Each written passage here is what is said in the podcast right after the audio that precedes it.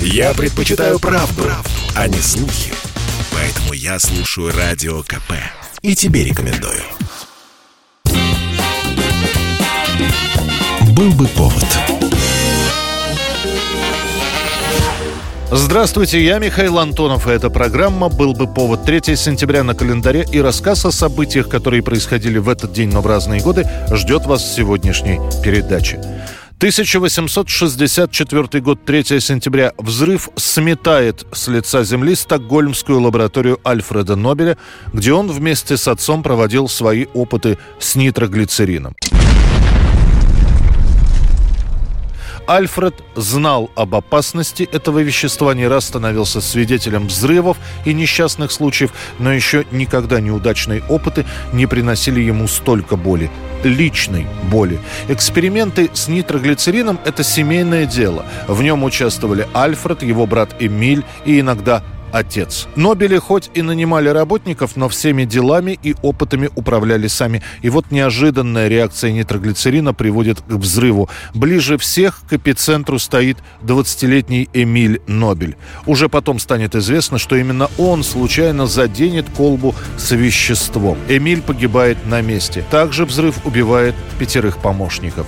Нобеля-старшего в этот день в лаборатории не было, и весть о гибели младшего сына ему приносят ближе к вечеру. Ночью Эммануэля Нобеля разобьет инсульт, и он останется прикованным к кровати до конца своей жизни. Альфред же, похоронив брата, продолжит работу. Он будет говорить, если я остановлюсь, значит смерть Эмиля напрасна. Через три года Альфред Нобель запатентует динамит. 1918 год, 3 сентября. Спустя трое с половиной суток после покушения на Ленина 28-летняя эсерка Фанни Каплан, как человек, поднявший руку на вождя революции, приговаривается к высшей мере наказания – расстрелу. В тот же день приговор будет приведен в исполнение. Тогда, 30 августа, на заводе Михельсона после собрания, на котором выступал Ленин, Каплан стреляет во Владимира Ильича. В него попадает две пули, еще одной будет ранена случайная женщина. Параллельно с этим СССР Леонид Канегисер убивает в Петрограде начальника питерского ЧК Моисея Урицкого. Товарищи, Владимир в крови, сейчас привезли. В него стреляли, врача! Пока Ленина будут спасать врачи, Яков Свердлов, председатель в ЦИК, проведет несколько допросов Каплан, после чего отдаст устное распоряжение коменданту Кремля Малькову эсерку расстрелять. Я сегодня стреляла в Ленина. Стреляла по собственному побуждению. Сколько раз выстрелила, не помню. Из какого револьвера я стреляла, не скажу. Я не хотела бы говорить подробности. Я не была знакома с теми женщинами, которые говорили с Лениным. Решение стрелять в Ленина у меня созрело давно. Под шум заведенных автомобилей в одном из кремлевских дворов Каплан будет убита пулей в затылок. После ее тело сожгут в железной бочке. Присутствовавший во время казни поэт Демьян Бедный от увиденного потеряет сознание. Сообщение о приведении в исполнении приговора появится в прессе, но после этого еще долго будут ходить слухи о том, что Фанни Каплан жива, и даже будут находиться люди, утверждающие, что видели ее в колымских лагерях или на Соловках.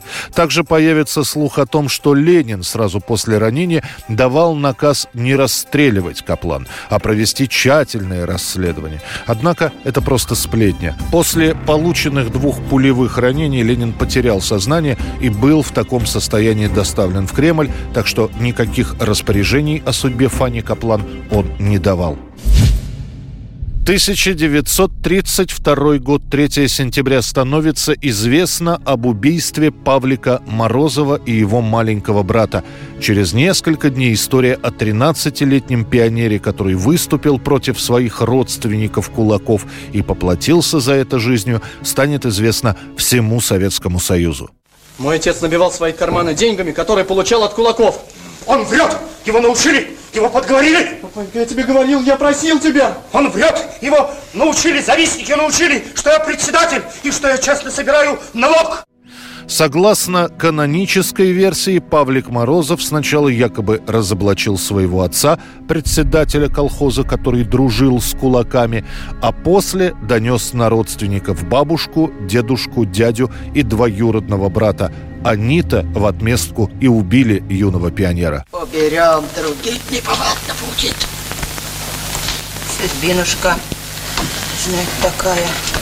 Однако отец Павлика, как уже потом докажут документы, был обыкновенным, как бы сейчас сказали, коррупционером. Его буквально поймали за руку, и Павлик Морозов здесь ни при чем. Отца осудят на 10 лет за то, что, будучи председателем сельсовета, дружил с кулаками, укрывал их хозяйство от обложения, а по выходе из состава сельсовета способствовал бегству спецпереселенцев путем продажи документов. Тогда следователи обратят внимание внимание на ближайших родственников. Найдется в тот день кто-то из свидетелей, который скажет, что видел, как в день убийства из леса, в котором были найдены тела зарезанных мальчиков, выходил двоюродный брат Павла и Федора, Данила. Далее дело закрутилось. Официальное обвинение гласило, что в отместку на доносы, которые якобы Павлик Морозов писал на родственников, бабушка и дедушка подговорили Данилу расправиться с Павлом который собирал в тот день ягоды в лесу. Данила его зарезал, а после убила восьмилетнего Федю, чтобы не оставлять свидетелей. Помогал ему в этом деле Арсений Кулуганов, крестный Павлика, который держал мальчиков за руки. Данилу и Арсения расстреляют, 80-летние Сергей и Ксения Морозова умрут в тюрьме, а сам Павлик на долгое время останется символом пионерской честности и принципиальности. 3 сентября 1932 года. Начинается строительство канала имени Москвы, который в итоге объединит две реки – Волгу и Москву. Канал одевался в бетон и сталь. Монтировались шлюзы, водосбросы, затворы плотин. Все 240 сложнейших сооружений канала, по праву прозванного машинным – к 1930 годам недостаток водоснабжения столицы стал очевиден. Воды не хватало для водопроводов, а сама река обмелела настолько, что около кремлевских набережных ее можно перейти вброд. Тогда же и принимается решение – Необходимо коренным образом разрешить задачу обводнения Москвы-реки путем соединения ее с верховьем реки Волги. Госплану и Наркомводу приступить немедленно к составлению проекта этого сооружения с тем, чтобы уже в 1932 году начать строительные работы по соединению Москвы-реки с Волгой. Работы ведутся более пяти лет и заканчиваются весной 37-го. Трудились не только вольно-наемные и приглашенные строители и инженеры, главная рабочая сила – заключенные. По заданию нашего правительства и партии нас приступаем к стройке величайшего в мире канала, соединяющего Москву с Волгой. Вы, граждане, сюда пришли как правонарушители, но мы вас встречаем как людей, которые включаются в выполнение величайшего в мире задания правительства. И через честный труд, через честное отношение к работе завоюет себе право возвратиться в семью трудящихся, кстати, для того, чтобы открыть канал, пришлось на три минуты полностью Волгу перекрывать. Затем постепенно поднимали щиты плотины, чтобы вода отправлялась по старому руслу, одновременно наполняя и задуманное водохранилище. К 17 апреля 1937 года канал Москвы был наполнен. Уровень Москвы-реки повысился на 3 метра. В майские праздники первые пассажирские пароходы прошли по каналу до Кремля. Интересно, что канал до 1947 года не имел название, а получил его только в честь 800-летия столицы. 1973 год, 3 сентября. Группа Rolling Stones выпускает сингл «Angie». Есть три версии происхождения этой песни. Самая популярная, что композиция посвящена бывшей супруге Дэвида Боуи Анджеле, у которой якобы был короткий роман с Жагером. В то же время слово «энджи» часто используется в сленговом английском для определения тяжелых наркотиков. А на самом деле название песни предложил гитарист группы Кит Ричардс, у которого за пару месяцев до этого появилась дочка, которую он назвал Энджи. И это имя все время крутилось у него в голове. Это была программа «Был бы повод» и рассказ о событиях, которые происходили в этот день, но в разные годы. Очередной выпуск завтра. В студии был Михаил Антонов. До встречи.